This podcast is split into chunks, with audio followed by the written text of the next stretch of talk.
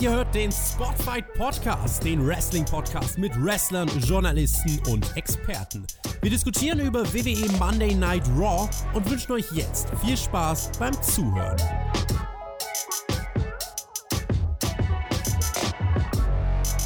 Backlash ist nun vorüber. Ein Main Event liegt hinter uns, der vorher mit vielen Superlativen bestückt war. Wie konnte Raw nun für neue Impulse nach dem Pay-Per-View sorgen? Ihr hört den Spotlight Podcast mit der aktuellen Raw Review zur Ausgabe vom 15. Juni 2020. Mein Name ist Chris. Wer die Raw vs. Nitro Reviews von uns auf Patreon hört, es gibt Neuigkeiten. Da Mac hat mich aus seinem Keller befreit. Ich bin zurück nach einem Wochenende, bei dem mein heutiger Aufnahmepartner das Podcast-Game einmal durchgespielt hat, kann man sagen. Tobi, wie geht's dir denn, mein Lieber? Ja, äh, ich habe Level 50 mittlerweile erreicht. Und Backlash habe ich auch noch mitgenommen. Du wurdest aus deinem, äh, aus, dem, aus dem belgischen Keller entlassen und wir dürfen über Raw sprechen und über ganz viele andere Dinge. Ich habe auf Twitter schon gepostet, das könnte eine ruppige Review werden, was nicht an dir liegt, weil ich freue mich, dass du wieder da bist. Ähm, aber was an dieser Show liegen könnte, die wir gesehen haben. Einige werden jetzt schon wieder mit den Augen rollen, äh, aber wartet mal ab. Eine News, auf die ich erstmal direkt heute Morgen gestoßen bin, als ich auf Twitter gegangen bin. Ein WWE-Talent wurde positiv auf Corona getestet. Das haben die Mitarbeiter selber auch erst über Social Media erfahren. Damit wurden die TV-Tapings, die heute stattfinden sollten, erstmal verschoben. Jeder Mitarbeiter wird nun auf Corona getestet und ja, hoffen wir mal, dass dies nicht für eine Verbreitung gesorgt hat, Tobi. Man muss sich vorstellen, bis zum heutigen Tag, heute wird WWE das erste Mal seine Talente auf Corona testen. Das hat man vorher nicht gemacht. Vorher hat man was gemacht? Körpertemperatur gemessen und gefragt, fühlt ihr euch gut? Das war bisher WWEs Vorgehen. Dazu kommt jetzt, dass einzelne Performer und Crewmitglieder gesagt haben, hey, wir würden gern eine Maske tragen. Also auch Kameramänner, die gesagt haben, wir würden gern während der Show eine Maske tragen. Das wurde ihnen verboten ihr dürft keine Masken tragen, weil das sieht im TV doof aus. Wie verblendet und also eigentlich auch arrogant kann man sein. Du wirst dir, glaube ich, heute irgendwann im Laufe des Tages noch den New Japan Cup anschauen und das Hygienekonzept von New Japan Pro Wrestling, das ist gut und durchdacht. Da hat man sich Gedanken gemacht, nimmt die Lage ernst und schützt seine Performer. Die Leute tragen Masken und auch, äh, auch wenn im Juli wieder Fans dabei sein sollen, 33% Gebäudekapazität, die Fans müssen dann Masken tragen, sonst kommen sie nicht rein. WWE zeigt hier aber einmal mehr, man glaubt, dass man über den Dingen steht und man muss das doch alles gar nicht so ernst nehmen. Und ich finde das tatsächlich echt krass, wenn, sie, wenn diese Firma dann auch wirklich noch sagt, ja, Masken ähm, dürft ihr nicht tragen, dann geht halt einfach nach Hause. Und dazu kommt auch noch, das ist auch eine Sache, ihr werdet das bei Spotfight heute in einem Newsvideo hören, auch zur ähm, Geschichte, wenn sich jemand erinnert, letztes Jahr Saudi-Arabien, da war doch was. Es hat mittlerweile ein ehemaliger Performer eine Klageschrift erhoben äh, und hat genau geschildert, was letztes Jahr in Saudi-Arabien passiert ist. Äh, um das vielleicht in aller Kürze zusammenzufassen, der saudische Prinz hat angeordnet, dass WWE-Talente nicht mehr ausfliegen dürfen, weil Vince McMahon ihm den TV-Feed für den Pay-Per-View gecuttet hat, weil er kein Geld für die Show von einem halben Jahr vorher bezahlt hat. Plötzlich steht das Militär vor dir am Flughafen, bewacht dich schwer bewaffnet und lässt dich nicht ausfliegen. In dem Land, in dem Hexerei bestraft wird. Ähm, und jetzt nochmal zu Corona. Da wurde jetzt jemand positiv getestet. Und was passiert bei dieser Show? Die Street Profits wandern durch die Fans hinter dem Plexiglas. Ric Flair ist bei dieser Show. Der Typ wäre vor ein paar Monaten fast gestorben und ist mit 71 in der absoluten Risikogruppe. Was macht man hier? Was macht diese Company? Und wie kann man so, ja, wie kann man, wie kann man so unsympathisch sein, muss ich eigentlich fast schon sagen. Ich finde das tatsächlich mindblowing und ähm, sehe keinen Grund, sich da irgendwie verteidigend dahinter zu stellen. Ja, also ich glaube, über die ganzen Maßnahmen, die die WWE ergriffen hat seit Corona oder wie sie damit umgegangen sind und auch das mit Saudi-Arabien, ich habe da auch schon öfter was zu gesagt und ich glaube, der Standpunkt wurde jetzt auch ganz gut bewusst. Und ähm, ich persönlich möchte noch was zu Backlash loswerden, weil ich dazu ah. nichts sagen konnte. Und äh, will vor Raw da nochmal drauf, drauf zurückgreifen. Ich bin aber eigentlich relativ d'accord gewesen mit eurer Meinung aus der Review. Bis auf den Main Event war für mich nichts Gutes bei der Show dabei. So, kein Match hat die drei Sterne Marke geknackt. So, das ganze Viking Raiders Street Profits Ding war absolut lächerlich und peinlich. Das hast du eigentlich schon sehr gut zusammengefasst. Und ich habe dir ja auch währenddessen direkt geschrieben auf WhatsApp so, bitte Tobi, zerreiß es einfach in der Review. Edge gegen Orton war dann der Main Event der war super. Das war für mich ein Vier-Sterne-Match. Ja, ich weiß, es war getaped. Es hatte andere Umstände als ein normal stattfindendes Wrestling-Match. Man konnte Aktionen abändern, wenn nötig, Effekte, die dazu kamen, etc. Ich finde aber zu Zeiten von Corona ohne richtige Fans in der Halle ist das mal vertretbar gewesen, es so umzusetzen. Das Gesamtprodukt im Endeffekt war super für mich und mir ist auch aufgefallen, dass das WWE Main Roster generell ist halt selten versucht, so eine Art von Dramatik in Matches zu integrieren und ich finde, man hat gespürt, dass sie sich Mühe gegeben haben, um halt etwas Besonderes auf die Beine zu stellen und das kann ich würdigen. Darüber zu sprechen, ob es jetzt das beste Match ever war, brauchen wir eigentlich nicht, weil das war es für mich nicht ansatzweise, aber einige haben das anders gesehen. Wir haben auf unserem Instagram-Account zum Beispiel eine Umfrage gestartet und dort betiteln 21% Edge gegen Orton als greatest Match ever. Auf Twitter sind das Ganze 12%. Ja, Backlash kam insgesamt auf unserer Webseite als solide bis gut weg. Also nur mal so nebenbei. Alle Abstimmungen laufen ja jetzt über spotfight.de, unsere Website. Da könnt ihr auch gerne jetzt für Raw abstimmen und schreibt auch gerne schon mal in die Kommentare, wie euch Raw diese Woche gefallen hat. Tobi, Greatest Match ever. Die Rückmeldung jetzt von, von Spotify-Supportern, von Spotify-Zuschauern. Überrascht dich das? Ich, muss immer aufpassen, dann ähm, jeder darf selbstverständlich äh, seine Meinung haben und in erster Linie freue ich mich, wenn Leute Spaß an Pro Wrestling haben. Deswegen sage ich auch am Ende jeder Review genießt Wrestling. Wenn ihr das genossen habt und es für euch das beste Wrestling-Match aller Zeiten war, dann freut mich das, dann ist es okay weiß jetzt nicht, inwiefern ich dann mit den Leuten eine, eine, Konversation über Pro Wrestling richtig deep führen kann. Muss ich ja auch nicht. Insofern, hey, ähm, wenn euch das Spaß gemacht hat, dann ähm, ist das so. Ich bin aber ähm, auch einer derjenigen, die sagen, das war selbstverständlich nicht das beste Match aller Zeiten. Witzigerweise muss ich trotzdem sogar gestehen, dass ich überrascht von diesem Match war. Also, weil ich im Vorfeld sogar erwartet habe, okay, natürlich wird es nicht mal ansatzweise the greatest wrestling match ever, aber ich dachte ehrlich gesagt auch nicht mal, dass ich es sehr gut finde.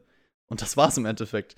Deswegen, ähm, ich dachte so, okay, das wird wahrscheinlich relativ solide und im Endeffekt fand ich es halt sehr gut und hat sich dann doch schon abgehoben von vielem, was im WWE Main Roster so passiert ist. Deswegen. Aber drücken wir uns eigentlich gerade vor dieser Raw-Ausgabe oder was, was machen wir hier gerade? Ja, Tobi, du hast mir schon auf Twitter angekündigt, dass es eine ruppige Review wird. Das hast du ja auch eben gesagt. Ich weiß ja nicht, wenn du anfangen willst, dann do it, oder?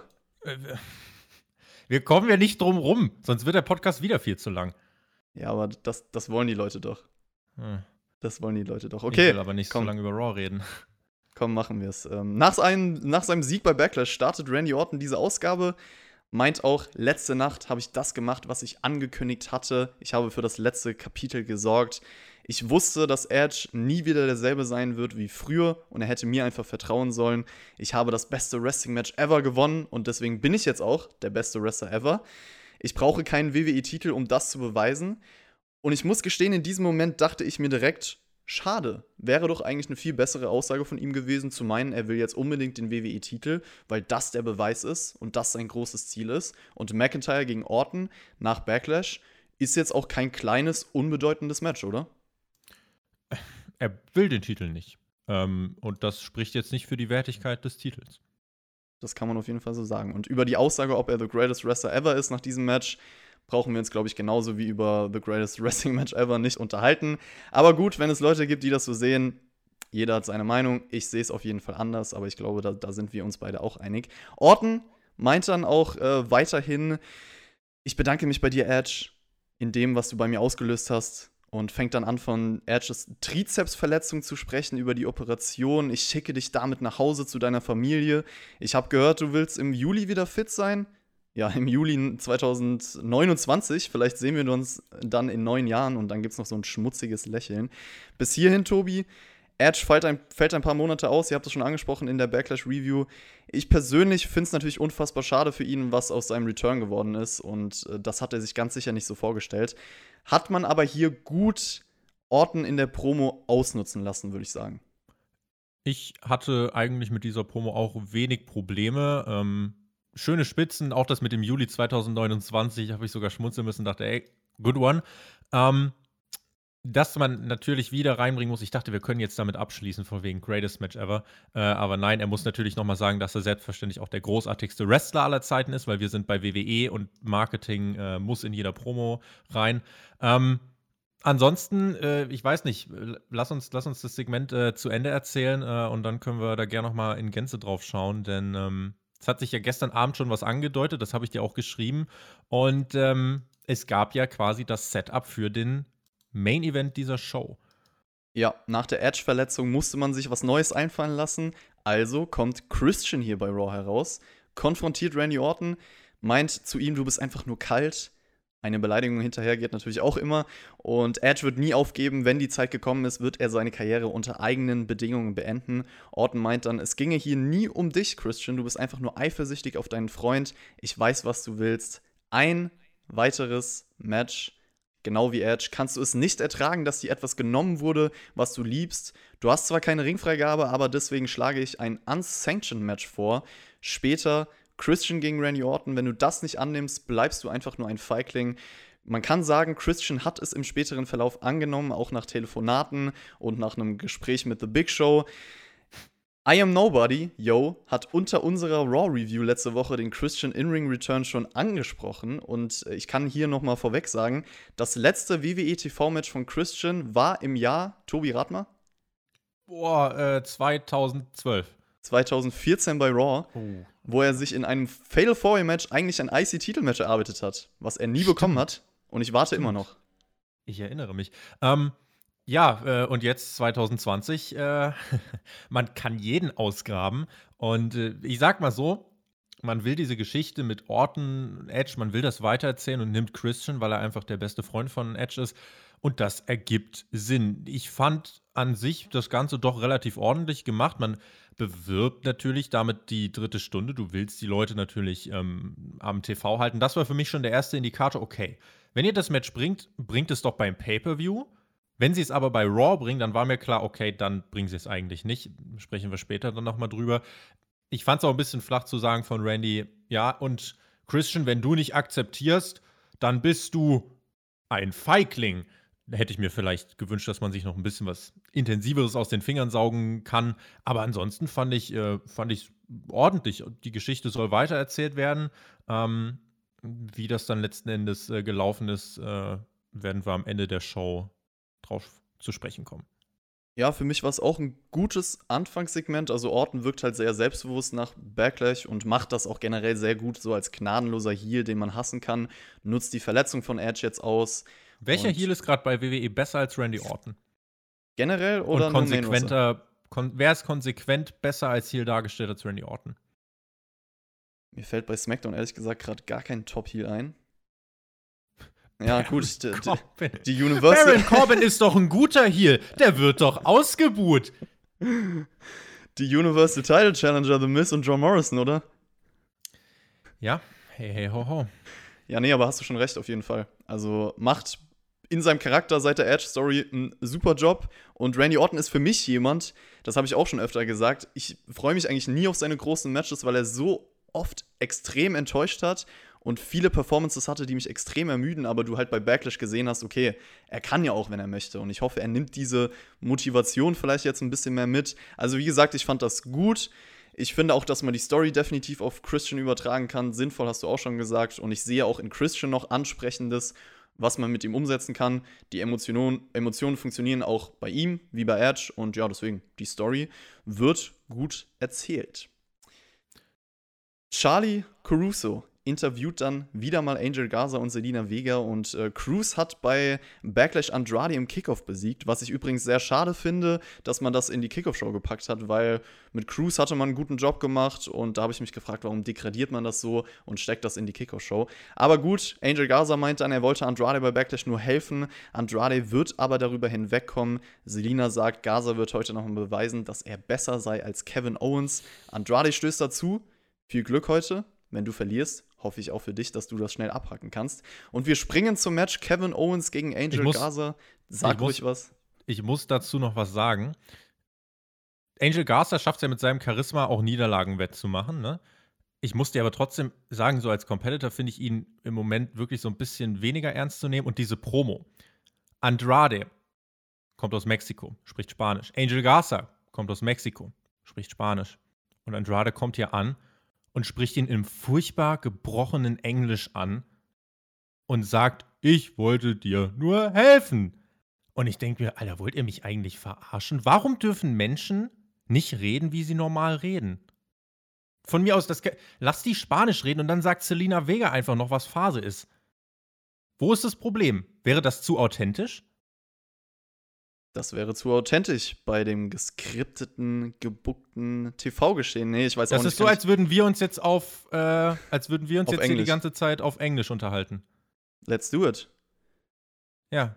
We can go. continue this Raw review in English. Uh, Kevin Owens versus Angel Garza. Angel Garza has beaten Kevin Owens uh, a few weeks ago, and uh, since then, Angel Garza pretty much did nothing. Uh, what did you think about this, Toby? The stable is no more. That's what I think about it. Nein, also äh, switchen wir mal wieder, ansonsten wird es noch anstrengender. Ähm, das Stable, also ich weiß nicht, äh, weiß nicht, inwiefern du jetzt gleich noch was zum Match sagen möchtest, aber ich finde, hier deutet sich eigentlich gerade ziemlich an, dass es jetzt in Richtung Garza gegen Andrade geht. Kevin Owens war jetzt halt Beiwerk, holt sich den Sieg und geht.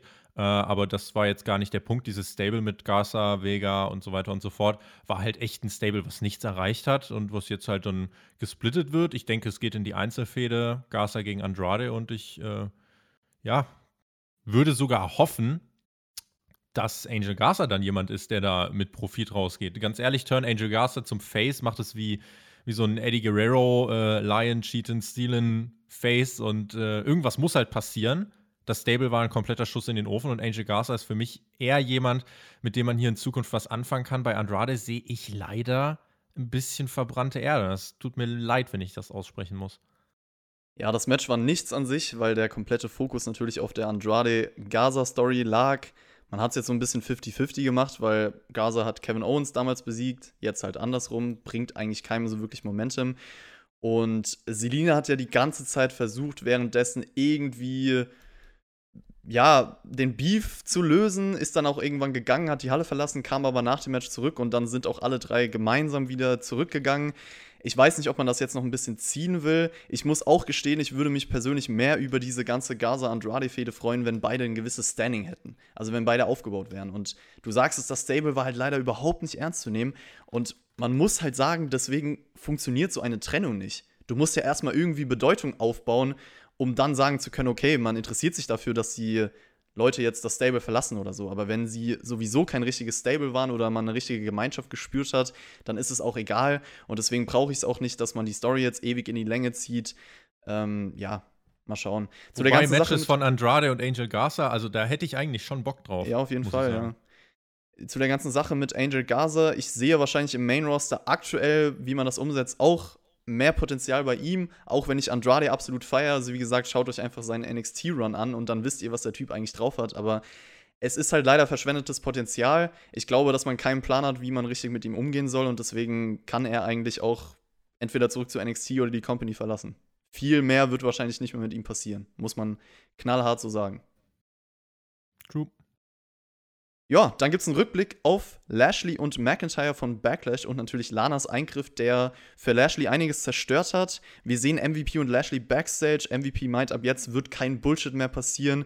Sie sind mitten in der Besprechung für das Tag Team Match später. Erstmal werden sie aber ansprechen, dass Lashley um seine Chance betrogen wurde und sich darum kümmern. Deswegen begeben sie sich zum Ring. MVP meint, ja, Lashley sollte jetzt eigentlich WWE Champion sein, aber seine Frau Lana wollte natürlich wieder nur Aufmerksamkeit. Es ist ganz allein ihre Schuld. McIntyre sollte Lashley ein Rematch geben. Lana erscheint, schiebt alles auf Lashley, nee, auf MVP, sorry, und meint, es war deine Idee, mich überhaupt nicht dabei haben zu wollen und ich mache alles für meinen Bobby, ich würde dir nie schaden wollen. Ich sorge auch für sein Glück. MVP, du bist das Problem, seitdem du aufgetaucht bist, gibt es Spannung zwischen uns und das sieht natürlich MVP anders. Dann meldet sich Lashley auch mal zu Wort und fragt Lana so, wann hast denn du eigentlich das letzte Mal irgendwas erreicht? Du hast bei Backlash auch alles nur über dich gemacht und ich habe keine Lust mehr, dass du alles öffentlich machst, um berühmt zu werden. Auch unser Sexleben. Und äh, Lana meint dann, ja, ich hätte mit sonst jemandem schlafen können. Apropos, ich hätte eigentlich mit Drew McIntyre schlafen sollen. Lashley meint dann nur ganz schnell, jo, ich will eine Scheidung. Und Lana bleibt geschockt im Ring zurück, Tobi. Ich sehe sehr viele Parallelen zwischen MVP und Taz im Moment. Und das finde ich sogar ziemlich cool. Ich finde, MVP ist das perfekte Redewerkzeug für Lashley. Lashley ist im Ring glaubwürdig, ist dreimal so breit wie wir beide zusammen. Und MVP ist jemand, der ihn da perfekt am Mikrofon ergänzt. Lana ist dumm. Ähm, sie meint, es war eine dumme Idee, äh, dass du mich vom Ring verbannt hast bei Backlash. Scheinbar nicht, denn als sie zum Ring kam, hat Lashley das Match verloren. Also hat Lashley alles richtig gemacht. Äh, MVP mit Real Talk und auch Lashley sprach dann Machtwort, beerdigt Lana und äh, zack, im Dezember geheiratet, im Juni die Scheidung. Lana und ihre Liebesgeschichten. Es ist eine never-ending Story. Wenn man mit Lashley jetzt was vorhat, ist es aber, finde ich, der richtige Schritt. Lana hat an der Seite eines glaubwürdigen Contenders um den World Title nichts zu suchen. Dafür hat man sie, finde ich, zu sehr durch den Schlamm und wieder zurückgezogen mit ihren ganzen Männergeschichten. Ähm, sie wird da zu sehr auf Aussehen und Sexgeschichten reduziert. Am besten war sie eigentlich noch an der Seite von Rusev bei dessen Main-Roster-Debüt. Seitdem ging es eigentlich ähm, nur noch bergab. Ja, also ich hoffe halt, dass es das jetzt auch war mit Lana und Lashley sozusagen. Ich habe halt ein bisschen Angst, dass da so eine überdramatisch produzierte Beziehungsangle-Sache auf uns zukommt. WWE-Style, Seifenoper-Style, was halt einfach zu unrealistisch ist, um da wirklich mitfühlen zu können. Und das kommt von jemandem, der Sachen wie die Twilight-Filmreihe liebt. Und ich schaue auch Reality-TV-Dating-Shows oder sowas. Also mich kann man mit Beziehungen catchen, aber so halt nicht. Und ich finde, Lashley sollte einfach badass sein, braucht sowas um seinen Charakter nicht herum. Und ja, die Scheidung jetzt zu beantragen, beantragen ging extrem schnell. Da kämpft wohl jemand nicht um seine Ehe. Und auch, dass Lana einfach mal direkt raushaut, dass sie mit jemand anderem hätte schlafen sollen. Also ich hatte eine fast dreijährige Beziehung, aber nicht mal ansatzweise so einen krassen Streit oder so krasse Sachen gesagt wie die jetzt schon nach kurzer Zeit. Ja, dann würde ich sagen, hast du in deinem Leben einiges äh, richtig gemacht. ich glaube, die Viking Raiders und die Street Profits haben in der letzten Zeit nicht so viel richtig gemacht. Es gab oh, ein Video. Don't get me started, Alter. Ein Video, What was das Ganze nochmal schön zusammenfasst. Und äh, sie sind backstage zusammen zu sehen. Ich habe mich auch nach Backlash ehrlich gesagt immer wieder gefragt, okay, sind sie jetzt ein Stable oder sind sie Gegner? Keine Ahnung. Anscheinend sind sie jetzt Freunde. Die Viking Profits wurden ja geboren. Akira Tosawa. Und gesplittet. sie wurden am selben Abend gesplittet. Jetzt sind sie aber wieder da. Hallo, wir sind bei Raw. Akira Tozawa taucht mit seinen Ninjas auf und fordert dann eine Fortsetzung, hat ganz komische Zuckungen. Dann dieser Riesen-Ninja ist auch wieder am Start, schmerzt lass nach. Also mich hier an Backlash zu erinnern, was da passiert ist, musste echt nicht sein. Tobi, ich lasse dich gleich reden, keine Sorge. Aber äh, die Street Profits tanzen dann erstmal bei ihrer Entrance mit dem Publikum, weil es sollte auch ein Match geben. Das hast du auch schon angesprochen, befinden sich auch hinter dem Plexiglas. Caden Carter, muss ich sagen, ist jede Woche so ein kleines Tanzhighlight für mich persönlich. Ähm, mich hat es auch gewundert, dass man noch keinen gemeinsamen Theme für die Viking Profits erstellt hat, weil sie kommen beide einzeln raus, die Teams. Und ja, dann gibt es das Match, die Street Profits und die Viking Raiders squashen Tosawa und die Ninjas nach einer Minute. Der große Ninja steht im Ring. The Big Show's Theme ertönt, fertigt alle Ninjas ab, chokes them, KO Punch. Was ist das für eine random Scheiße? Also, es startet mit diesem wirklich unsäglichen Rückblick auf das, was bei Backlash passiert ist. Du solltest versuchen, sowas aus deiner Geschichte zu löschen. Aber WWE möchte daraus eine Storyline machen. Dann sehen wir Akira Tozawa mit seinen Ninjas, weil er ist Asiate und alle Asiaten sind Ninjas. Wir leben im Jahr 2020. Ah, ja. WWE, WWE nicht. Und dieses Programm, gerade weil man es jetzt auch scheinbar weiterführen möchte, ist für mich bisher in diesem Jahr die erbärmlichste Storyline. Und ich muss auch sagen, die Street Profits sind für mich die mit Abstand erbärmlichsten Tag-Team-Titelhalter, vielleicht die dieser Titel jemals hatte. Und das meine ich ernst. Der Titel lag schon im Keller, bevor sie ihn gewonnen haben. Die haben den straight bis ins Grundwasser durchgeschossen und darüber hinaus. Ich weiß nicht, wann mich ein Team so krass zum Abschalten bewegt hat. Ich ertrage sie nicht. Ja, äh, ich habe auch schon ganz oft gelesen, ja, die sind ja eigentlich cool und wresteln auch toll und sind ganz charismatisch. Wie die hier rumbrüllen, nervt mich einfach und ich möchte ausmachen. Das ist ein persönlicher Geschmack. Das ist alles, was ich jetzt gerade sage, ist eine subjektive Einschätzung. Also bitte don't get me wrong. Mir haben auch Leute noch unter, äh, äh, Leute haben generell unter die Backlash Review noch geschrieben, ja, das war eigentlich auch gar nicht Star Wars, sondern Thor und Mjölnir geschenkt. Und what the fuck? Warum haben wir noch Plexiglas? Wenn die einfach trotzdem in die Menge springen, bei ihrem Entrance und alle anschreien und tanzen und schön die Kamera wackeln und hier ein Schnitt. Was seid ihr alles für Clowns? Was ist eigentlich euer Gimmick, wenn ihr nur rumtanzen wollt und Party feiert? Dann macht das, aber warum seid ihr WWE-Superstars? Warum seid ihr Champions? Was qualifiziert euch? Was seid ihr für absolut nicht ernstzunehmende Clown-Gestalten. Und als ob das bei Backlash nicht erbärmlich genug war.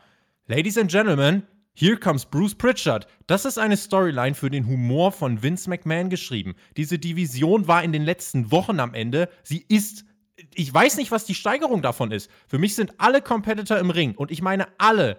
So ernst zu nehmen wie die Conga-Line von No Way Jose. Und No Way Jose ist gefeuert. Was ist der Sinn des Ganzen. Dann squashen die die Ninjas weg. Der große schwarze Ninja, ein Typ aus dem Performance Center mit Kartoffelsack auf dem Kopf, steigt in den Ring. Tosawa hampelt vor ihm rum und der große Ninja steht da und macht nichts.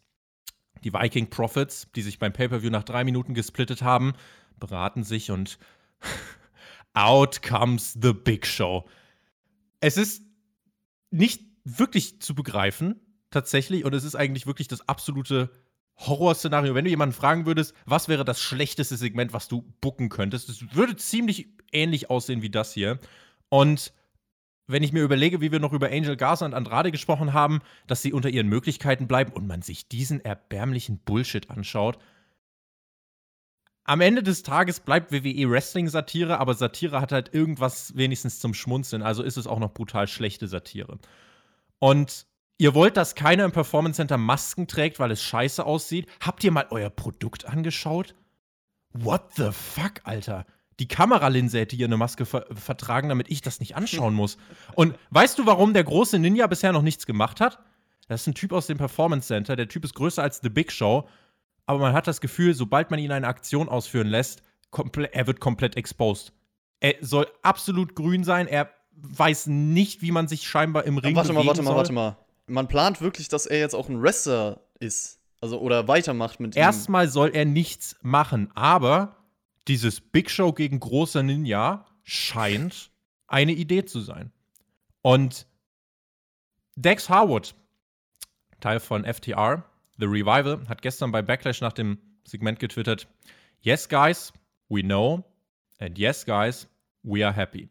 Sie haben es in eine ernstzunehmende und gute Tag Team Division geschafft. Das, was hier bei Raw passiert ist, ist von vorne bis hinten eine desolate Offenbarung. Und ich werd, ich kann euch versichern, die Leute, die dieses Segment geschrieben haben, finden das lustig. Die finden, das ist gute Unterhaltung. Ich. Es ist mindblowing. Es ist mindblowing. Wir reden hier übrigens immer noch. Äh, das Ganze findet mit Beteiligung der Raw Tag Team Champions statt. Also, äh, es wird Leute geben, die das verteidigen, aber wie gesagt, das mit, mit denen werde ich dann nicht so wirklich eine Konversation über Pro Wrestling führen können und das sind dann einfach verschiedene Standpunkte. Sorry. Ja, was soll ich dem noch hinzufügen? Also ich bin eigentlich komplett einer Meinung. Ich hätte gerne, gerne die Backlash Review gemacht, weil ich mich wirklich während dieser Show extrem aufgeregt habe. Bei Raw dachte ich dann halt einfach nur so, okay, komm, verpisst euch aber hab's nicht mehr so ernst genommen, weil ich halt eh dachte so, ja, wow, es wird ganz schrecklich so. Aber in der Backlash-Review hätte ich wirklich ordentlich Bock gehabt, loszulegen. Jetzt hast du hier schön das eigentlich zusammengefasst und. Und Leute werden sagen, nimm's doch nicht so ernst. Ja, Leute, soll ich aber. Mir ich den, soll ich mir den Scheiß anschauen und jetzt wirklich sagen, ach, okay, dann passe ich meine Erwartungshaltung einfach an. Ich erwarte einfach gar nichts mehr. Ich konsumiere einfach nur, weil ich irgendwie hab WWE halt mal geguckt und jetzt setzen sie mir das vor, naja, guck ich's halt. Nee, sorry. Also, what the fuck? Wie, was, was setzt man. Vor allem, pass auf, der durchschnittliche WWE-Zuschauer ist Mitte 50. Das ist. Für, das ist für Leute, die am Leben vorbeilaufen. Wer Ja. findet das unterhaltsam? Es wird, also es gibt Leute, es, es gibt auf jeden Fall einige Leute und ich verstehe aber auch die Aussage nicht zu sagen, ja, nimm das nicht so ernst, weil Leute, ganz ehrlich, wenn ich Wrestling nicht mehr ernst nehmen möchte, dann würde ich es auch nicht mehr schauen. So. Ich mache das hier nicht aus Spaß. Ich liebe ja Wrestling. So, das ist, sollte immer das Hauptprinzip sein und ich will, ich will Wrestling lieben, aber wenn ich sowas sehe und du hast jetzt auch die Aussage getätigt und gesagt, ja, was haben die Leute oder was hat die Story im Ring zu suchen, im Wrestling zu suchen. Es ist halt leider nur mal die WWE und die sagen sich häufig, wir sind kein Wrestling. Und das ist halt vielleicht auch einfach das grundlegende Problem. an War das Sache. Entertainment? Das, also, ja, definitionmäßig war das ein Versuch von Entertainment, ja. Ein Versuch von Ja. Entertainment. Aber das wegen sowas bin ich kein Wrestling-Fan geworden. Und auch wenn es, ich, ich schaue im Moment sehr viele alte Pay-Per-Views und äh, alte WWE-Shows 2006, 7, 8, 9. Da gab es auch Quatsch. Da gab es auch viel Quatsch und auch viele Dinge, wo man sich einfach denkt, boah. ja. Alter. Wir schauen Nitro zusammen, also da gab es auch ordentlich Quatsch früher. So, aber das hat sich alles in einem gewissen Rahmen gehalten. Aber das hier mit Titelbeteiligung, es ist, es ist mindblowing und das macht mich echt fassungslos. Also ich würde widersprechen, dass ich es bei Nitro, die ganzen Sachen mit dem Yeti und ähm, Halloween Havoc 1995 nicht sagen, dass sich das im Rahmen gehalten hat. Weil ich glaube, wenn ich damals zu der Zeit gepodcastet hätte und so die gleiche Einstellung gehabt hätte wie jetzt und so, dann hätte ich das auch komplett auseinandergenommen. Ernst gemeint. Aber ja, das ändert ja nichts daran, dass das, was hier passiert, nichts ist, was ich ansatzweise sehen möchte. Alright. Kommen wir vielleicht Oh, vielleicht sollte man noch sagen, es wird weitergehen. Ich will das eigentlich abschließen, aber Ivar schlägt auch Backstage noch als nächsten Wettbewerb einen Karaoke-Wettbewerb im Auto vor, wenn wir schon vom Thema Karaoke sprechen. Wir haben auf Patreon das 350 Supporter-Ziel erreicht. Riesenfettes Dankeschön an alle, die uns unterstützen. Sobald es möglich ist, wird dann in Zukunft ein großes Treffen organisiert, unter anderem mit Karaoke. Dafür habe ich mich selber extrem eingesetzt, weil ich mit euch allen singen möchte. Das wird ein Fest ein Fest ist, wie gesagt, das Ganze mit den Viking Profits nicht. Die waren dann auch sehr verwundert, dass The Big Show in einer Wrestling-Promotion als nächsten Wettbewerb ein Wrestling-Match äh, für nächste Woche vorschlägt.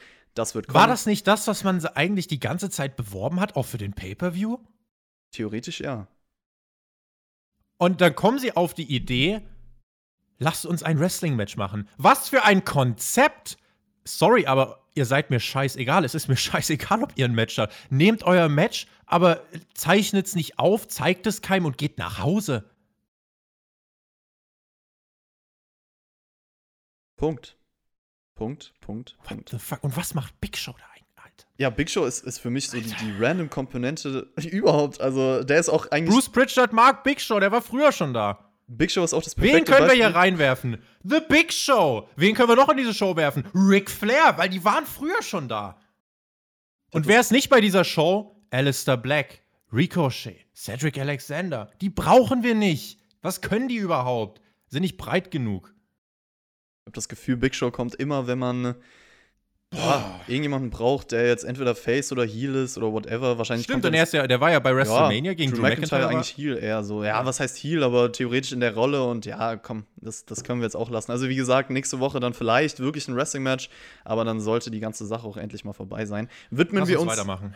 genau, widmen wir uns einer für mich positiveren Sache und zwar äh, das ganze Segment rund um Rey Mysterio, Dominic und Seth Rollins. Es gab ein paar Tweets von Rey Mysterio vor Raw, die veröffentlicht wurden, und zwar seine Unterhaltung mit seinem Sohn Dominic. Dominic ist nach Orlando gereist, ohne dass Ray davon wusste. Und Rollins meint, dann in einem Interview, er hat eine Nachricht für Dominic, kommt dann ohne seine Jünger Murphy und Theory zum Ring, wiederholt abermals, dass Rey Mysterio ein Held sei und sich geopfert hat. Leider hat er meine Einladung aber abgelehnt, aber zum Glück ist sein Sohn Dominic da. Erstmal wird aber Rey Mysterio wieder live via Satellite zugeschaltet und er meint dann, ja, ich konnte Dominic nicht aufhalten, ich weiß aber, zu was du fähig bist, Seth. Ich will Dominic nur helfen, meint dann Seth Rollins. Und Dominic ist ein Teil der Zukunft. Du als Vater solltest ihn davon überzeugen, mir beizutreten. Und Theory und Murphy suchen gerade noch Dominic. Wenn er kein Teil der Lösung sein möchte, dann ist er Teil des Problems. Und Ray dann nur mit äh, einer Drohung so, wenn ihr meinen Sohn berührt, werde ich euch beenden. Seth Rollins meint dann am Ende selber, Dominic muss die Entscheidung selber treffen, kniet sich in den Ring. Und Dominic erscheint von hinten, attackiert Seth Rollins, zeigt einen Lariat, kann dann auch vor Murphy und Theory aus der Halle fliehen. Also ein wenig Rache für ihn, während Rey Mysterio alles beobachtet. Wie hat dir diese Involvierung von Dominic gefallen? Ich würde es gern inhaltlich so ein bisschen so ein bisschen aufdröseln. Ähm, auf der einen Seite würde ich vielleicht hier auf der nochmal anmerken, also du hast äh, das mit Christian am Anfang der Show, Not Medical Cleared. Jetzt hast du Rey Mysterio auch hier Not Medical Cleared. Zweimal eine ähnliche Storyline. Ähm, das ja, sollte man eigentlich versuchen zu vermeiden. Ähm, ich habe nicht so wirklich weiter, nicht so wirklich den Durchblick, was genau ist das Ziel von Seth Rollins. Also, warum will Seth Rollins jetzt genau den Sohn von Rey Mysterio in seinem Stable haben? Weil er sagt ja, er muss uns beitreten und wenn er uns nicht beitritt, ist er ein Problem und wird geopfert. Welchen Sinn ergibt das? Und warum sollte Dominik dem Stable beitreten von einem Typen, der das Auge seines Vaters zermatscht hat? Also, ich, das ist wirklich, das ist eine oberflächliche Frage einfach nur. Ja, also wie gesagt, inhaltlich bin ich da bei dir. Dieses ganze Seth Rollins-Gimmick hat man halt nicht erklärt. Man lässt es halt einfach dabei und sagt, ja, es ist halt religiös, er wird von einer höheren Macht geleitet und deswegen muss er gewisse Dinge umsetzen. So, das ist die Erklärung. Es gab noch nie so einen einschläfenden Sektenanführer wie ihn.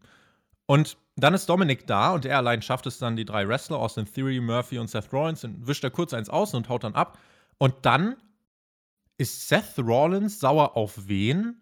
Auf Rey Mysterio. Rey Mysterio wollte nicht, dass Dominik bei Raw ist. Rey Mysterio wollte vermeiden, dass Dominik da irgendwas mit zu tun hat äh, und hat sich dafür eingesetzt, dass er seine Finger von Rollins lässt. Jetzt attackiert Dominik entgegen der Bitte seines Vaters Seth Rollins und Seth Rollins ist sauer auf Rey Mysterio. Warum? Was meinst du mit sauer? Also Seth Rollins brüllt dann danach den äh, Screen an, wo Rey Mysterio sitzt und sagt, das wird er ihm heimzahlen. Ja, gut. Rey Mysterio wollte nicht, dass Dominik bei dieser Show ist. Ja, das würde ich aber jetzt nicht in diesem Fall eins zu eins so nehmen und darüber so in dem Sinne. Das haben die gesagt! Die zwei sind aber eine Familie und da kann ich schon verstehen, dass er halt sagt, okay, er will sich sowohl an Dominic natürlich rächen, aber auch an Rey Mysterio, weil es ist sein Sohn und natürlich hat er was damit zu tun. Auch wenn er nicht wollte, dass er bei Raw ist. Ich finde, wenn ich hier objektiv drauf schaue, ähm, sind mir das leider zu viele Baustellen rein. Äh, das Wrestling-Match Tyler Black gegen Rey Mysterio äh, auf dem Papier nehme ich sofort. Das finde ich super. Aber ich finde halt, diese Storyline an sich hat so ein bisschen irgendwie ihren, ihren Fokus verloren. Also es hätte 100 andere Wege geben, äh, gegeben, um das Ganze so zu erzählen, dass du auch Dominik mit da reinbringst. Aber das Gimmick von Seth Rollins macht dir für mich so viel kaputt, weil er einfach so eine Komponente reinbringt, die ganz viele Fragen aufwirft und nichts davon beantwortet. Also jede Frage, die ich hier stelle, kannst du eigentlich beantworten mit Ja, das komische Gimmick von Seth Rollins halt. Und das ist mir ehrlich gesagt leider ähm, ein bisschen zu flach. Schreibt mir das gerne in die Kommentare, wenn ihr hier eine, eine Erklärung dafür habt, dann äh, ich bin da ja offen für. Aber ich muss sagen, ich habe dieses Segment geschaut und habe nicht genau verstanden, warum das jetzt genau so passiert ist. Ja, ich glaube, über Seth Rollins und sein Gimmick und seine Intentionen haben wir schon genügend gesprochen. Ich muss aber gestehen, ich mochte das Segment hier, weil ich finde, dass man Dominic und Rey Mysterio durch die Lesnar-Story letztes Jahr schon etabliert hat im TV und man danach auch sagen konnte, okay, ich stehe hinter diesen beiden, es ist eine sympathische Familie und ich finde, deswegen funktionieren auch die Emotionen. Dominik als Komponente finde ich spannend, weil ich auch während des Segments die ganze Zeit gehofft habe, komm Junge, schaff es zu fliehen und deswegen fand ich das cool. Er hat das nice rübergebracht mit seinen Bewegungen und wenn Rey Mysterio zurückkommt nächste Woche, hast du halt jetzt persönliches Feuer irgendwo aufgebaut.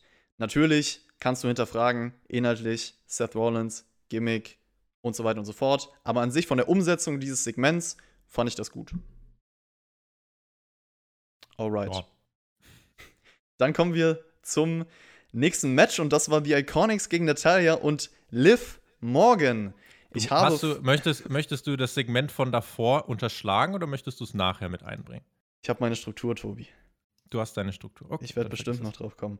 Ich möchte aber vielleicht erstmal noch äh, meine Konversation mit Liv Morgan in den Twitter-DMs weiterführen, weil vielleicht interessiert das ja einige Leute. Ich wiederhole nochmal, was meine letzte Nachricht an sie war. Ich glaube, ich habe das vor zwei Wochen in der Raw Review gesagt. Ganz kurz, ich öffne Twitter. Twitter, Twitter, Twitter. Texten, Texten, Texten. Twitter. Direkt Add 5 Sterne Chris auf Twitter. Kann genau, Direktnachrichten. Ich muss ein bisschen runterscrollen, weil ich schreibe natürlich mit einigen Leuten. So. Also, meine Nachricht war: You're my son, you're my angel. Every time I look into your eyes, I can't stop smiling. Und ihre Antwort darauf, das ist jetzt das Update: You're such a sweetheart. I love romantic guys, and you seem very emotional. Finally, I can see someone that connects with me on a deep level. Can't wait to feel the passion when we meet each other in person. Ich habe natürlich direkt geantwortet, nicht gewartet, damit sie auch merkt, okay, sie ist mir wichtig. Und deswegen habe ich geschrieben: I can feel the same thing. I've been searching a person that I can deeply connect with. Just tell me a place and a time and I'll be there. So. To be continued. Ich warte jetzt seit zwei Tagen auf Ihre Antwort. Ich weiß nicht, ob es taktisch klug war, so schnell zu antworten. Vielleicht fühlt sie sich jetzt überrumpelt. Ich kann so Situationen irgendwie ganz schwer einschätzen. Also schreibt mir gerne in die Kommentare, wie lange ich jetzt noch warten soll, bis ich wieder schreibe und was ich ihr auch schreiben soll. Oder soll ich jetzt noch Tage warten, bis sie nochmal schreibt? Hilf mir mal, Tobi. Äh, du, ich bin kein Dating-Experte. Kann dir das nicht sagen. Ich weiß, dass du jemand bist, der Menschen sehr schnell mit Zuneigung und Liebe überschüttet. Äh, ich hoffe, sie ertrinkt nicht darin. Okay. Liv Morgan hat aber leider das Match hier nach zweieinhalb Minuten verloren. Und äh, die Iconics hatten danach noch eine Nachricht für Bailey und Sasha, fordern sie zu einem Titelmatch heute heraus. Die Champions kommen nicht heraus, aber die Iconics kennen jemanden, der das Titelmatch für nächste Woche festmachen kann. Wer ist denn derjenige? Erinnerst du dich, bevor wir über denjenigen sprechen, erinnerst du dich noch äh, an das Segment, als Natalia das Set von Kevin Owens zerrissen hat? Klar. Das war das Follow-up. Nichts. Nur um das nochmal äh, klar äh, Ich überlege gerade, stimmt. Das war, also sie hat ja die Niederlage gesellt sozusagen, was wir auch sogar positiv richtig. erwähnt und, haben. Und, und das richtig. ist das, das nächste Mal gewesen, dass sie jetzt im TV war, echt? Ja. Hatte sie nicht noch ein Match danach? Nee, das war ja das Match gegen Shayna Base. Ja, gut, kann sein. Die Iconics sind Memes und dabei sind sie, finde ich, unterhaltsamer als die Street Profits. Ähm, dass sie jetzt Liv Morgan pinnen, also die Iconics brauchen einen Sieg, damit sie nach ihrem Comeback noch irgendwie so ein bisschen ernstzunehmend sind, Kredibilität haben. Aber ein Pin gegen Liv Morgan, äh, weiß ich nicht. Die war um WrestleMania eigentlich wirklich äh, richtig gut dabei, aber der Hauch Hoffnung, den ich hier habe, man hat ja versucht, sie zu schützen mit dem, ähm, mit dem Finish in diesem Match. Das war ja ein Flugfinish. Und ansonsten, ja, das Tag-Team setzt sich gegen das zusammengewürfelte Team durch. Das ist ja an sich richtig und deswegen da habe ich kein Problem damit. Und die Promo danach von den Iconics, ich fand die gar nicht schlecht. Das war gerade zum Ende hin dann wirklich eine ernste Facette. Es geht nämlich um ein Championship-Match. Da hört der Spaß auf, da macht man nicht komische Sachen, da tanzt man nicht rum. Da lässt man keine Fleischkollen durch die Gegend schießen. Nein, man wird ernst, weil der Titel ist was wert. Was ist das für eine bahnbrechende Idee? Warum ist da noch keiner eher drauf gekommen? Was mir aufgefallen ist, äh, man braucht so langsam aber sicher wieder ein ernstzunehmendes weiteres Team in dieser Division. Das bringt uns zum nächsten Backstage-Segment. Natalia ist nämlich mit Liv Morgan und meint, ja, du machst Anfängerfehler im Ring und ich kann verstehen, warum Ruby Riot dich verlassen hat. Da dachte ich mir so, hör auf, bitte sie so zu behandeln. Aber na gut, Natalia fühlt sich auf jeden Fall so, als würde sie nicht gewürdigt werden. Lana kann das verstehen. Welp, haben wir da ein neues Team? Natalia kackt Liv Morgan an. Die Natalia, die zuletzt alles verloren hat. Und dann führt sie hier diesen Monolog mit sich selbst. Und dann kommt Lana. Und diese beiden nebeneinander, es war echt, okay, du hast keine Ahnung, wie ich hier versunken bin. Ich habe keine Ahnung, wo das hinführt. Ich glaube, es kann nur noch bergab gehen eigentlich. Ähm, die eine ist eine gute In-Ring-Performerin, die einen komplett inhaltsleeren Charakter hat und nichts gewinnt. Und die andere ist eine unterirdische Schauspielerin, die äh, wahrscheinlich gerade selbst nicht weiß, was sie in diesem TV-Produkt zu suchen hat. What a team! What a time to be alive, da wir schon so viel Englisch hier in diesem Podcast haben. Ric Flair ist backstage mit seiner Tochter Charlotte. Er möchte wissen, ob ihr irgendjemand auf die Nerven geht. Und Charlotte meint dann, ja, viele würden das tun. Woo, ist die Antwort, ähm, ja, okay. Ric, Ric Flair hat gefragt, ja, was machst du eigentlich als nächstes? Und sie sagt, äh, was meinst du, welchen Titel ich als nächstes gewinne? Und er, nein, nein, was ist der nächste Schritt in deiner Charakterentwicklung? Und sie wut ihn an und er freut sich. Das war das Segment und ich habe mich gefragt, was soll das? Also, vor allem, das sind Vater und Tochter. Die reden miteinander wie zwei Stranger. Wie schafft man das? Also ohne Witz, wie schafft man das? Vielleicht haben sie ja Beef zu Hause privat. Man weiß es ja nicht. Aber die haben doch hier gelacht. Ja, das stimmt. Das ist so, als hätte Ric Flair da irgendwie so einen guten Women's Competitor getroffen und so, ach Mensch, hier, du bist doch die und wuh. Woo, woo, woo. Ah, übrigens, es haben unter unserer Raw Review äh, letzte Woche viele geschrieben, dass sie genervt von Charlotte sind. Und deswegen waren sie vielleicht hier zufriedener, da das der einzige Auftritt von ihr bei dieser Show war. Was eigentlich schade ist, weil ich glaube, sie hätte die Show vielleicht besser machen können. Korrekt. MVP will den US-Champion Apollo Crews unter seine Fittiche nehmen. Dieser lehnt das aber backstage ab und hat dann erstmal ein Match gegen Shelton Benjamin, der auch nochmal eine Promo hält, in der er meint, Apollo Crews sollte MVPs Angebot annehmen als junger, hungriger Champion. Und äh, Crews besiegt dann Shelton Benjamin nach zwei Minuten, indem er ihn einrollt und dabei das Seil festhält. Also ein unfairer Sieg vom US-Champion. Erst die Andeutung mit MVP, jetzt dieses Finish. Tobi, es scheint uns ein Charakterwechsel von Cruz bevorzustehen. MVP ist smart. Er war ja selber, hat er auch gesagt, war ja Ewigkeiten US-Champion und ich erinnere mich noch, wie der Typ für mich, als ich angefangen habe mit Wrestling äh, und in den Jahren danach wirklich der Inbegriff eines passablen, starken Midcard-Champions war. Also er hat eine starke Vita. Und dann gibt es jetzt hier eben diese beiden Ansätze. Apollo sagt, ich will immer kämpfen und meinen Titel aufs Spiel setzen. MVP sagt, ja, aber du definierst dich auch dadurch, wie lange du einen Titel hältst sind zwei verschiedene Ansätze und die sind beide plausibel. Das war erstmal ein cooles Backstage-Segment und das Match selber hat das Backstage-Segment aufgegriffen, hat im Finish in diese Storyline hereingespielt. Das ist eine gute, schlüssige Erzählung. Cruz gewinnt nach diesem smarten Trick und es gibt eine Charakterentwicklung, es gibt eine Storyline-Entwicklung und es passiert etwas. Und es hat mit Pro-Wrestling zu tun. Das war interessant, das fand ich gut. Dafür gibt es einen Daumen nach oben. Glaubst du denn, es wird auf einen endgültigen Heel-Turn von Apollo Crews laufen? Hoffen wir mal, dass MVP ihn davon überzeugen kann. Dann wäre Apollo Crews jemand, der sehr lang US-Champion sein könnte. Und ich halte ihn für jemanden, der mit seiner Matchqualität und mit MVP als Manager durchaus Kredibilität aufbauen kann. Ich finde, MVP macht bei Bobby Lashley, hat er jetzt wirklich ihn äh, gut abgefangen in den letzten Wochen. Warum soll er das bei Cruz nicht auch machen können? So, ich glaube, also was das Segment von der Erzählung angeht, stimme ich überein auf jeden Fall. Ergibt Sinn, so nehme ich Charakterentwicklung und, und, und. Ich werde in der Minderheit sein und eine unpopuläre Meinung haben ähm, im Sinne von, was Apollo Crews als Charakter machen sollte, weil ich ihn aktuell eigentlich wirklich authentisch und sympathisch finde und er ein gewisses Momentum als Face aufgebaut hat. Deswegen bräuchte ich so einen Heel-Turn nicht. Klar. Aber er ist zu sehr so ein 0815 Grinse-Face. Finde ich nicht. Finde ich bei ihm nicht, weil er einfach kein Gimmick braucht. Er ist einfach für mich real. Er wirkt so und hat gute Matches, definiert sich durch sein Wrestling und ist sympathisch. So, das ist meine Meinung, aber ich, wie gesagt, es gibt andere Meinungen, deswegen sage ich auch, ich werde da in der Minderheit sein. Ich habe halt ein bisschen Angst, dass er jetzt jedes Match so versucht, unfair zu gewinnen und ähm, ich will eher diesen Wettbewerbs-Apollo oder zumindest dann ein Heal, der das starke Monster ist, der keine feigen Taktiken braucht. Aber natürlich, das ist jetzt erstmal so die Erzählung, die man gehen will und ich warte mal ab, in welche Richtung das läuft. Apropos MVP.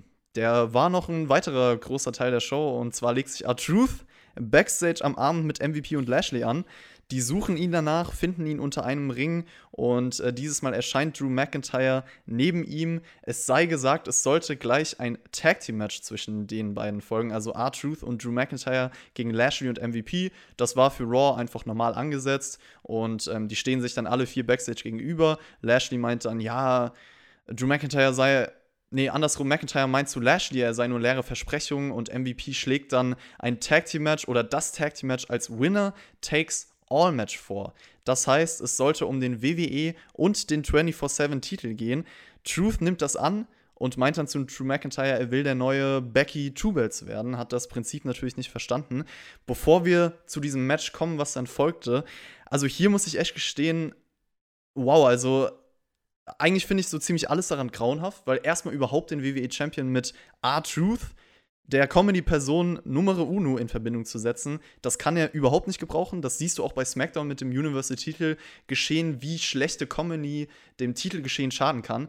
Und irgendwann hört der Spaß halt bei sowas auch mal auf. Aber dann auch noch einfach so ein WWE-Titelmatch daraus zu machen, in dem McIntyre auch durch eine Niederlage von R-Truth den Titel verlieren könnte. Der Titel sollte eine viel höhere Bedeutung haben. Ist mir egal, ob Drew McIntyre jetzt dazu genötigt wurde, aber sowas kann er doch nicht annehmen. Und dazu kommt dann auch noch Lashley. Hat der wirklich so Bock, diesen Titel zu gewinnen, indem er R-Truth pinnt? Also sehr, sehr fragwürdig, was hier um den Titel jetzt gebuckt wurde. Es ist Woche 1, nachdem Paul Heyman weg ist. Und es ist Woche 1, in der es mit Drew McIntyre bergab geht. Weil Bruce Pritchard, der Typ, der bei SmackDown so einen guten Job gemacht hat, einen Contender aufzubauen, dass sein Singles-Contender für Braun Strowman ein Tag-Team war beim Pay-Per-View. Dieser Typ hat jetzt die tolle Idee, bisschen Comedy um Drew McIntyre, das braucht der World Title. Und MVP und Lashley sind für mich hier die, die jetzt schon viel, viel cooler wegkommen. Drew McIntyre tut mir leid. Und R-Truth, er darf ja seine kleinen Skits machen. Und er ist ja auch unterhaltsam. Das spreche ich ihm definitiv nicht ab. Aber nicht an der Seite des World Champions. Drew McIntyre kommt leider in diesem ganzen Segment, auch wie das Match zustande kommt, richtig, richtig dämlich rüber. Was bisher passiert ist, war, er ist so ein bisschen gewandert zwischen, ja, Grinseface und trotzdem ernstzunehmender Typ. Hier in diesem Segment war es jetzt wirklich ähm, eine Richtung, wo er einfach aussah wie ein Vollpfosten. Und äh, das ist nicht das, was der World Title braucht. Das ist nicht das, was der World Champion Drew McIntyre braucht. Aber es trägt die Handschrift von Bruce Pritchard, der das lustig findet. Im weiteren Verlauf des Abends möchte Drew McIntyre auch die ganze Zeit die Ernsthaftigkeit aus R-Truth rausholen, kann man sagen, bis das Match dann beginnt. Und es geht nur um den WWE-Titel, das sollte nochmal dazu gesagt werden, ist eigentlich unwichtig, aber trotzdem, das hat R-Truth rausbekommen, weil es ist ja so witzig, er hat den falschen Titel ausgesucht, hahaha. McIntyre zeigt einen Spinebuster gegen Lashley, es gibt auch noch einen Neckbreaker, will dann auch den Claymore-Kick zeigen und das Match relativ schnell beenden, aber R-Truth taggt sich ein, wird von Lashley bearbeitet, aber kann sich zurückkämpfen. Es gibt den Hot Tag für Drew McIntyre, Future Shock DDT, Lashley unterbricht das Cover, Claymore gegen MVP, aber McIntyre zieht sein eigenes Cover nicht durch und in diesem Moment dachte ich mir auch, wartet mal Leute, Junge, du bestreitest gerade ein WWE-Titelmatch und machst so Spielchen. Also, das ist ein Match, was du unbedingt gewinnen solltest. Du hast vorher die ganze Zeit Angst gehabt, oh Gott, R-Truth, oh, ich will nicht verlieren, das, ich kann ihn nicht ernst nehmen und so. Und dann gibst du diesem Comedy R-Truth noch eine Chance, um es zu versauen. Ich meine, klar, er hat dann das Match direkt danach gewonnen, aber ich meine, die Option besteht ja, dass er jetzt eingetaggt wird, das Cover halt nicht durchgeht, weil er irgendeine Scheiße macht und dann stehst du da und hast den Titel verloren. Wieso ziehst du das Cover nicht durch? Ist doch lustig. Ist ja, ja, World Title, aber ist doch lustig. Was soll ich dir sagen? Also, ich habe es ja gerade schon angedeutet. Ähm, Drew McIntyre macht Dinge, die ein glaubwürdiger, cooler World Champion nicht machen sollte. Und äh, Überraschung, ein random Titelmatch bei einer random Ausgabe nach einem random Pay-per-View endet nicht in einem Titelwechsel. Okay, aber die Art und Weise, wie die Charaktere hier präsentiert werden, ähm, ist halt schon gerade bei Drew McIntyre ein ziemlicher 180. Der Typ war ziemlich ruthless die ganze Zeit, auch wie er Seth Rollins weggeklatscht hat vor Money in the Bank und so. Und derselbe Typ macht jetzt irgendwelche Comedy-Späßchen mit R-Truth und wirft ihn durch die Gegend, obwohl sein World-Title auf dem Spiel steht? Warum? Also, warum? Und ähm, wie gesagt, Woche 1 nach Heyman. Here we are. Ja, das Match gegen neun Minuten war halt ein Standard-TV-Match. Wie gesagt, als Teil der Fehde. R-Truth hätte wegbleiben sollen. Der Aufbau vor Backlash mit Lashley und Drew fand ich persönlich eigentlich ganz gut, war halt simpel und sollte dann auch bitte so bis Extreme Rules weitergehen, weil ich denke, da kriegen wir das Rematch. Ich finde auch, das Rematch kann bestimmt gut werden, so. Das Finish bei Backlash hat dieses Match so ein bisschen zerstört. Ich finde, die Phasen zwischen Lashley und McIntyre auch in dem Raw-Match jetzt sind cool anzusehen, deswegen nehme ich das, aber hoffentlich ändert sich diese Situation um das ganze WWE-Titelgeschehen ab nächster Woche und äh, das war nur so ein Ausrutscher. Ja, kommen wir noch zu einer Promo von Sasha Banks und Bailey. Die sprechen über ihr Titelmatch bei NXT am Mittwoch gegen Shotzi Blackheart, der Liebling von Shaggy. Grüße gehen raus. Und Tegan Knox. Bailey hat auch noch nebenbei Geburtstag. Happy Birthday. Banks hypt dann Bailey und die Iconics erscheinen, wollen eine Antwort auf ihre Herausforderung. Bailey sagt aber, ja, ihr habt doch bei Backlash verloren. Die Iconics spielen auf WrestleMania letztes Jahr an. bringen dann irgendwelche Witze mit Wambulance. Banks fängt sich eine Ohrfeige ab und ja, Bailey ist sauer, akzeptiert das Titelmatch. Das war dann doch relativ einfach. Ich wollte eigentlich dann hier sagen, boah, vorhin seid ihr noch ernst, wenn es um den Titel geht und jetzt auf einmal macht ihr hier eure Späßchen. Aber was haben die Heels gemacht? Sie haben die anderen Heels so lang provoziert, bis sie einem Match zugestimmt haben. Das war von den Iconics smart. Und ähm, sie haben jetzt ihr Titelmatch, sie haben damit ihr Ziel erreicht. Das ist Fakt. Und das ist jetzt so. Und insofern haben sie ja dann doch das Richtige gemacht. Und ähm, Bailey Banks, da ist man weiter dabei, die Spannungen in den Fokus zu rücken. Ähm, jetzt gibt es halt, das ist, finde ich, markant. Es gibt nächste Woche zwei Titelmatches, ne?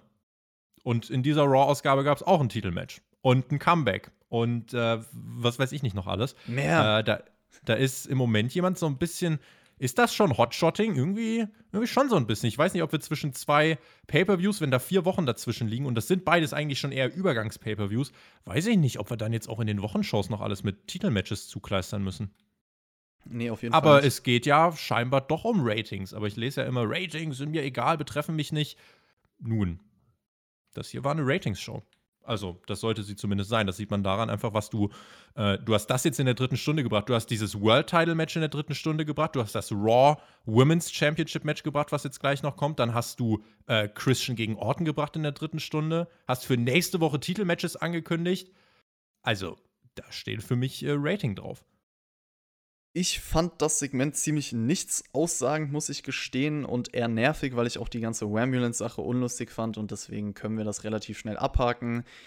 Ich bin mal gespannt, ob vielleicht wirklich irgendwann mal ein neues Team in diese ganze Division rückt und dann schauen wir mal. Du hast schon angesprochen, wir haben ein Raw Women's Title Match bei dieser Show bekommen. Asuka gegen Nia Jax. Es gab erstmal eine Videozusammenfassung von der Fehde. Asuka meinte vorher noch backstage, sie wird das Ganze heute beenden und ja, dieses Rematch jetzt zu bringen, direkt nach dem Pay-Per-View, wo es einen Double Countout gab, ich bin kein Fan davon, bei einem Pay-Per-View das Raw-Match sozusagen aufzubauen, weil ich finde, das Pay-Per-View-Match sollte das große Ereignis sein. Zum Match selber, Asuka versucht immer wieder Submissions zu zeigen, um Nia Jax auf den Boden zu bringen. Es gab eine Powerbomb von Nia Jax außerhalb des Rings und einen Samoan Drop, aber Askas Bein ist unterm Seil. Das macht Nia Jax wütend. Sie schubst den Referee, der will dann eigentlich eine DQ aussprechen, aber zählt stattdessen schnell den Einroller von Asuka. Also es gibt einen Fast Count und Asuka gewinnt das Ganze nach 10 Minuten. Match nicht der Rede wert. Ähm, bei einem Pay-Per-View ein Match für Raw aufzubauen, macht man, wenn man was möchte? Ratings. Ratings. Der Referee will die DQ aussprechen, weil Nia Jax auch am Drücker ist und äh, er dann äh, ja quasi ihr nicht schnell genug gezittert, aber Nia Jax war ja schon dominant. Und ähm, Anstatt an seinem Job nachzugehen, entscheidet er sich doch um und gibt Asuka einen Fast-Count-Sieg. Braucht Asuka wirklich einen Fast-Count gegen Naya? Das sieht halt so aus, als wäre Asuka gerade so davongekommen und als würde Nia Jax jetzt nochmal eine Titelchance bekommen. Weil sie wird sagen, hey, warum äh, sprichst du einen Fast-Count aus? Und ich will eigentlich nichts mehr davon sehen, muss ich sagen. Ich würde sagen, wir haben einen neuen Heal im Roster und zwar den Referee ja, äh, kann einfach äh, sein, kann einfach entscheiden, nö, gibt einen Fast Count. Ja, also ich muss gestehen, ich checke diese Erzählung überhaupt nicht. Also erstmal natürlich schon wieder so ein uncleanes Finish zu bringen, das zieht die Matchreihe unnötig runter. Und dann ist halt Asuka eigentlich der Face, gewinnt so, während Naya, so wie ich das verstanden habe, natürlich hat sie den Referee geschubst und so, aber man kann sie ja so ein bisschen bemitleiden im Endeffekt. Also verstehe ich das richtig? Ergibt für mich halt überhaupt keinen Sinn. Du, was, was soll ich dir heute in dieser Review erklären? Ja, ja, ja. Kommen wir zum. Tobi, zum du hatest nur gegen WWE. Ja, du kannst das doch selber nicht besser machen. Das also kommt von Leuten, die zwischen Meinung und Fakten nicht differenzieren können. Ja, ich glaube, dass unter dieser Review schon einiges gebrettert werden wird. Vor allen Dingen, weil wir über diese Viking Raiders Street Profits Sache lange hergezogen sind. Aber gut, ähm, wie gesagt, Akzeptiert andere Meinungen, wenn ihr wollt, dass äh, eure Meinung akzeptiert wird und dann sind wir alle zufrieden. Kommen wir zum Abschluss dieser Raw-Ausgabe. Ähm, vorher hat Ric Flair nochmal mit Christian geredet bei dieser Raw-Ausgabe und äh, zu ihm gemeint, ja, du bist doch noch gar nicht bereit dafür, Orton ist zu gefährlich. Christian will aber nicht zurückziehen. Randy Orton hat auch noch eine Promo gehalten backstage und meint, ja, Christian ist eine Legende, aber diese Legende wird jetzt zerstört. Das Match soll losgehen. Also Christian, ja, ist so ein bisschen Street Fight Attire mäßig am Start. Randy Orton mit seinem normalen Attire. Aber es kommt erstmal Ric Flair heraus und der betont nochmal, Christian, du musst das nicht tun. Verpasst ihm direkt, als das Match dann losgeht, aber ein Low Blow von hinten. Dann hat Christian natürlich keine Chance mehr, kriegt sofort den Puntkick ab. Orton besiegt Christian nach einer Minute und Christian hat auch durchgehend die Augen zu.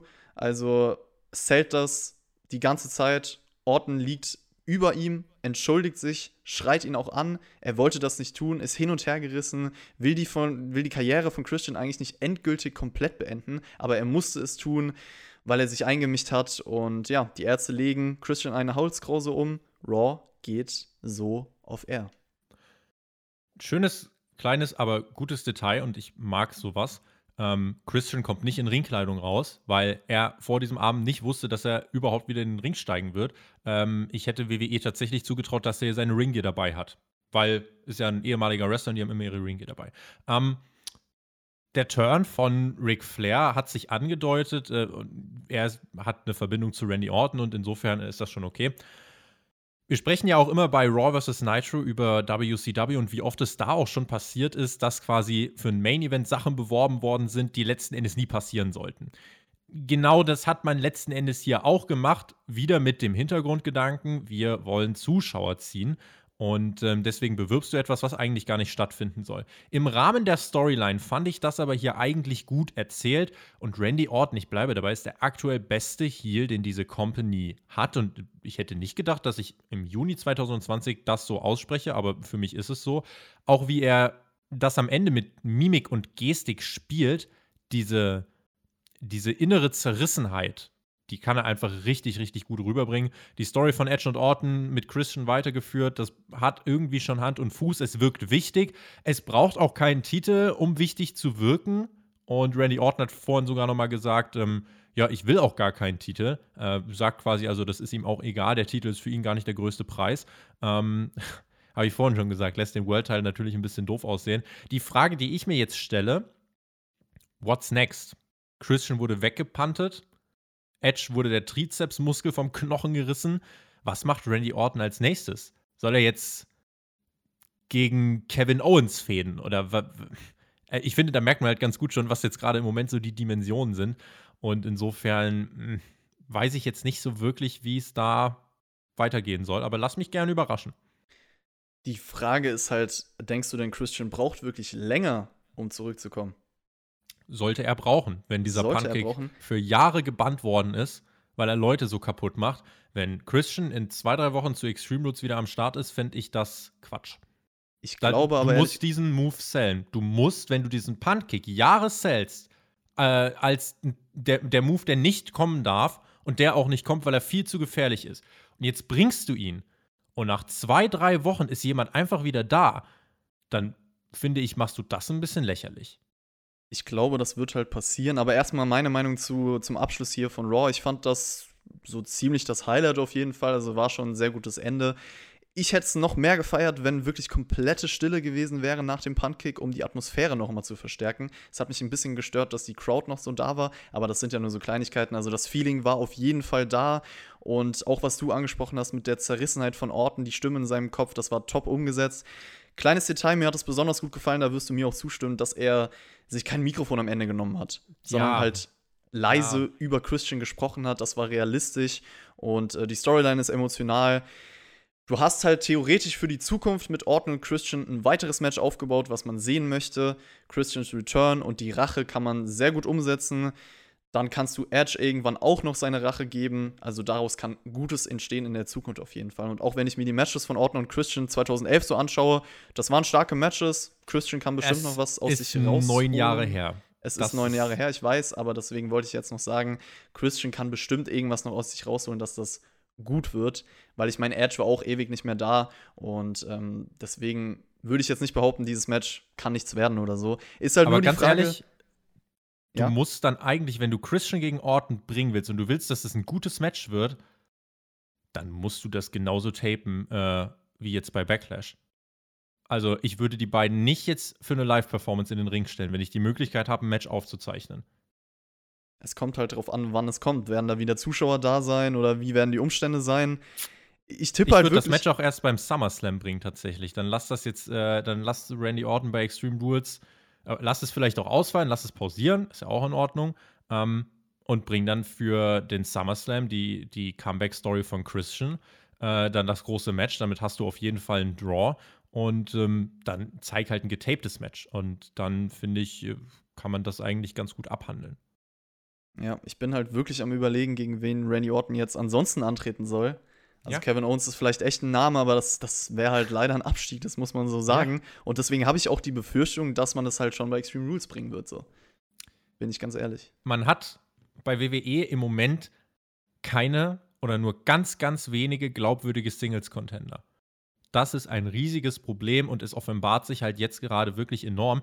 In diesem Abschlusssegment von Raw, was wir jetzt als Highlight bezeichnen, stand Christian, 46 Jahre alt, Randy Orton, 40 und Ric Flair, mitten in einer Pandemie mit 71. Die Frage ist auch, was macht Flair jetzt eigentlich? War das nur ein Swerve des Swerves wegen oder gibt es eine geplante Storyline? Ähm, ich finde halt, man merkt gerade, die Stärken sind in den Segmenten vorhanden, wo die Leute auch am Start sind, die das schon vor 10, 20 Jahren gemacht haben. Das Problem ist, WWE belässt es auch einfach dabei. Und äh, das war so ein bisschen die Aussage für mich hinter dieser ganzen Show. Weißt du, was das Durchschnittsalter der männlichen Wrestler bei Backlash war? Jetzt bin ich gespannt. Warte, lass mich tippen.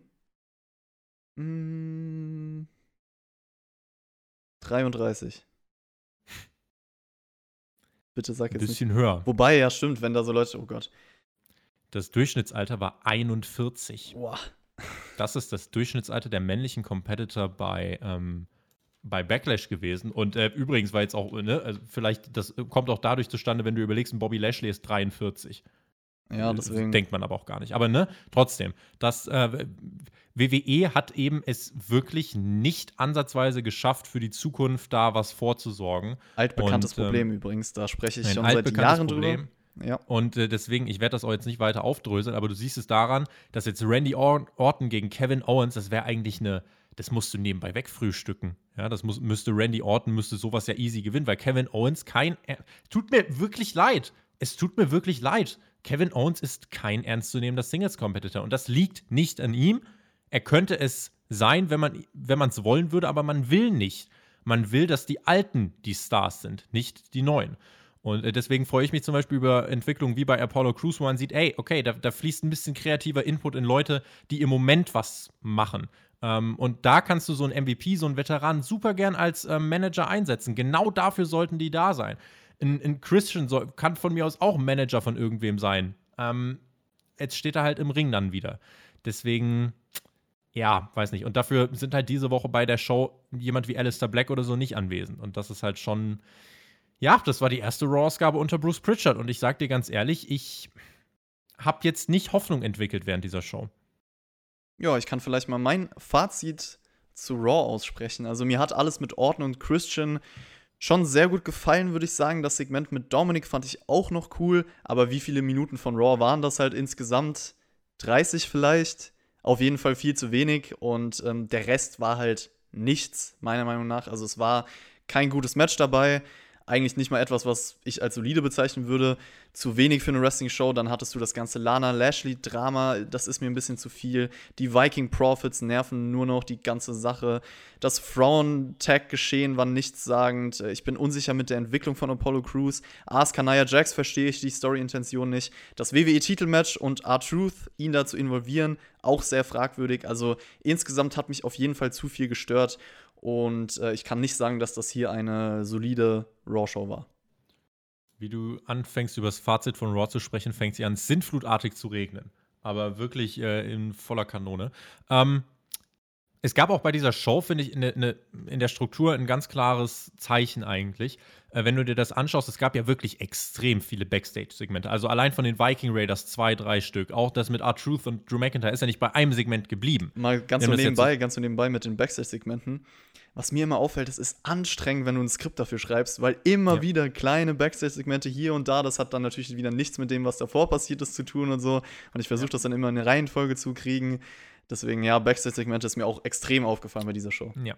Genau, und deswegen, man hat hier wirklich gearbeitet, um jede Minute bis zu Stunde 3 zu füllen. In Stunde 3 wusste man genau, was man machen möchte. Man wollte in Stunde 3 vermeiden, dass Leute abschalten. Deswegen Christian Comeback, Titelmatches, kommende Woche zwei weitere Titelmatches. Ähm, da will man gerade rausballern. Und wie gesagt, wenn jemand sagt, Ratings sind mir egal, dann ist das okay. Aber dann verurteilt bitte nicht die, die sich dafür interessieren und sagt nicht, es betrifft euch nicht. Diese Raw-Ausgabe war dazu da, um die Ratings in der dritten Stunde zu stabilisieren. Und ähm, ich sag mal so, ich fand Dinge schlecht bei dieser Show. Allen voran das mit der äh, Tag Team Division. Äh, es, es, gab auch gute Dinge, das mit Christian, das mit Apollo Crews, aber ich fand den Großteil der Show tatsächlich einfach deprimierend.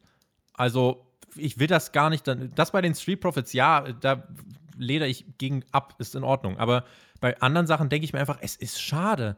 Es ist einfach so schade, weil äh, du hast so eine Breite von Qualität und äh, machst wirklich qualitativ so unfassbar wenig daraus. Und äh, es wirkt teilweise fast so, als würde man sich anstrengen, damit bloß keiner overkommt. Und wie gesagt, äh, mit Paul Heyman fällt jetzt so ein bisschen der Schutz für ein paar andere weg. Drew McIntyre, der vorher nicht so wirklich äh, viel mit Comedy zu tun hatte, ähm, muss jetzt auf einmal hier mit R-Truth rumhampeln und äh, macht in seinem World-Title-Match irgendwelche Spirenzchen.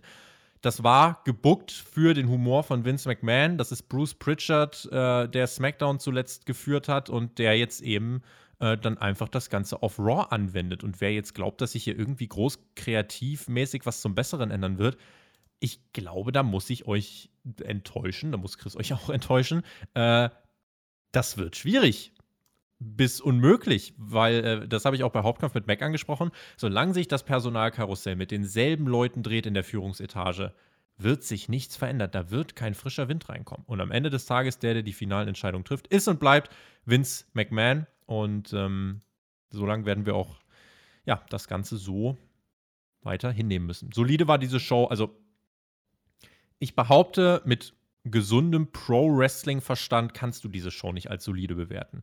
Wenn ihr es als solide bewertet, seht das bitte nicht als Angriff. Ist, wie gesagt, ich freue mich über jeden, der sich von Pro Wrestling unterhalten lässt. Ähm, finde aber, dass es auch ganz einfach objektiv hier ganz, ganz viele Baustellen gab. Ja, The Fiend wird jetzt bei SmackDown zurückkehren. Das hat man auch noch angekündigt. Mal sehen, ob er wieder in Richtung Universal Title geschehen geht. Das wird auf jeden Fall das nächste, das nächste Mal sein, dass ihr von mir hört. Hier auf YouTube. Und äh, das war's erstmal mit diesem Podcast, Tobi. Ähm, wir beide quatschen jetzt noch weiter im Nachschlag für Patreon. Lasst es euch sonst gut gehen, Leute. Bis zum nächsten Mal. Seid gespannt, nächste Woche am Montag gibt es den großen Traum-Podcast Team TJT gegen Team Shackmack. Eine große Rivalität, die endlich ihren vorläufigen Höhepunkt erfährt. Das Ganze ist moderiert von Björn, das habt ihr euch auf Patreon gewünscht. Das war unser 300er Supporter-Goal. Wir sind mittlerweile bei 350 und äh, dafür auch nochmal vielen lieben Dank, dass wir das erreicht haben. Wenn ihr uns auch auf Patreon unterstützen möchtet, den Link dazu findet ihr in der Beschreibung und ähm, auch in der Infokarte. Da gibt es acht oder ich glaube neun Podcasts, acht Podcasts sind es diese Woche. Ähm, also da hauen wir wirklich raus. Äh, und ja, das ist äh, für euch eine Anlaufstelle, wenn ihr uns supporten möchtet. Stimmt für diese Show ab auf www.spotfight.de. Und ähm, danke fürs Zuhören. Bleibt uns gewogen. Genießt Wrestling. Wen es betrifft, bis Donnerstag bei der Dynamite Review. Bis dahin, macht's gut. Auf Wiedersehen. Tschüss.